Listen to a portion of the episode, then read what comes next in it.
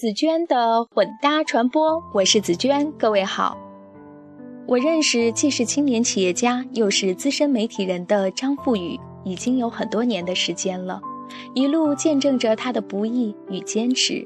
关于他的故事，值得讲述的地方有很多，就让我从一本畅销书说起吧。这本书的名字叫《褚时健：影响企业家的企业家》。它是目前市面上唯一由褚时健本人授权的正版传记，而张富宇正是这本书的作者之一。褚时健对张富宇的写作评价是：他把我在玉溪烟厂这一段准确地总结了，包括我的管理和经营思想，我比较满意。能获得这位让众多知名企业家仰慕的传奇老人的赞赏，是难能可贵的。但其实对于张富宇来说，却应该是在意料之中的。早在2002年年初的时候，褚时健刚刚从监狱出来，同是云南老乡的张富宇就和这位经历了人生大起大落的老人结下忘年之交。十几年的交往下来，他已然熟悉褚时健的思维和做事方式。面对未知的事情，他总是从容不迫，思路清晰。张富宇这样概括褚时健这位传奇企业家的性格特点。除了对褚时健的深入了解，一路独自闯荡过来的创业经历，更是让张富宇能够充分领悟并准确叙述褚时健的营商经历。大学毕业之后，怀抱新闻理想又不安分的张富宇，在云南当地的报社工作没多久，就跳槽到广州的《南方周末》，后来参与创办《二十一世纪经济报道》，再后来又跑到上海参与创办《第一财经日报》。连环转弯的漂亮足迹，并没有让张富宇停止前行。二零零五年年初的时候，他决定创办自己的公司，做些自己真正感兴趣又能完全掌控的事情。那个时候，他一边喋喋不休地骂着北京的环境真糟糕，一边风尘仆仆地奔波穿行在北京、云南两地之间，拜访各类学界泰斗大腕儿，然后在云南组织很有影响力的讲坛。杨振宁、张五常、龙应台等科学、经济、文化领域的名人都曾经是他讲坛上的座上宾。在近十年的时间里，他又陆续创办了涵盖财经、科技、投资、文化传媒等不同领域的几家公司。年近八十岁的褚时健再次创业成功，让大众唏嘘不已。王石援引巴顿将军的话来评价这位饱经沧桑的企业家：衡量一个人成功的标志，不是看他登到顶峰的高度，而是看他跌到谷底的反弹力。褚时健的故事和创业精神，必将影响中国的企业家和无数要为明天而奋斗的年轻人。而作为一名青年企业家，张富宇说。如果说我和楚老有一点相似，就是我们都是那种因然性思维的人。面对一件事情的时候，我们不是考虑它的约束条件，而是思考应该怎么做。一九七五年一月，张富宇出生在云南失踪一个普通的农民家庭。一九九四年考入云大中文系，用“草根逆袭”这样的网络俗语概述他的经历是苍白无力的。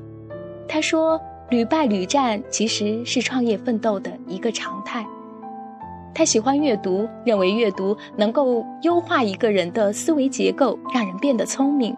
人聪明了，要做的事情也就自然变得简单了。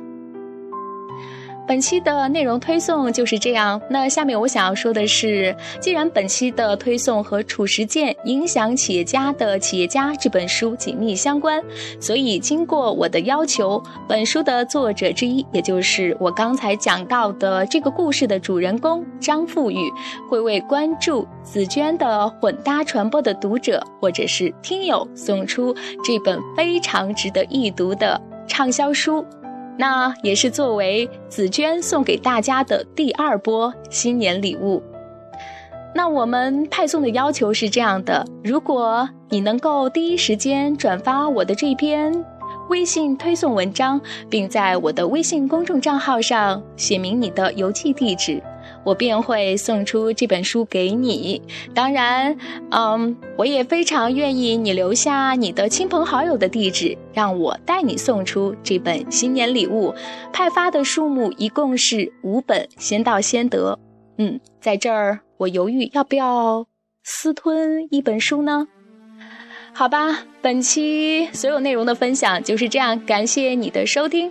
如果想要阅读这篇文章的详细内容，还请关注我的微信公众账号“紫娟的混搭传播”，我等着你的留言。拜拜。最后送上这首信乐队的《海阔天空》。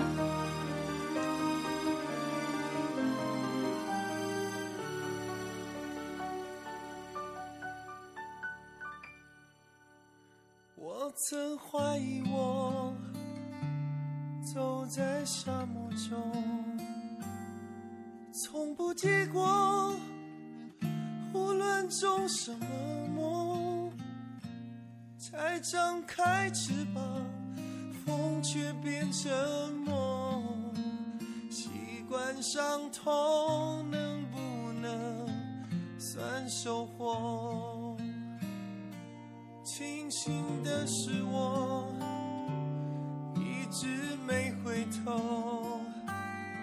终于发现，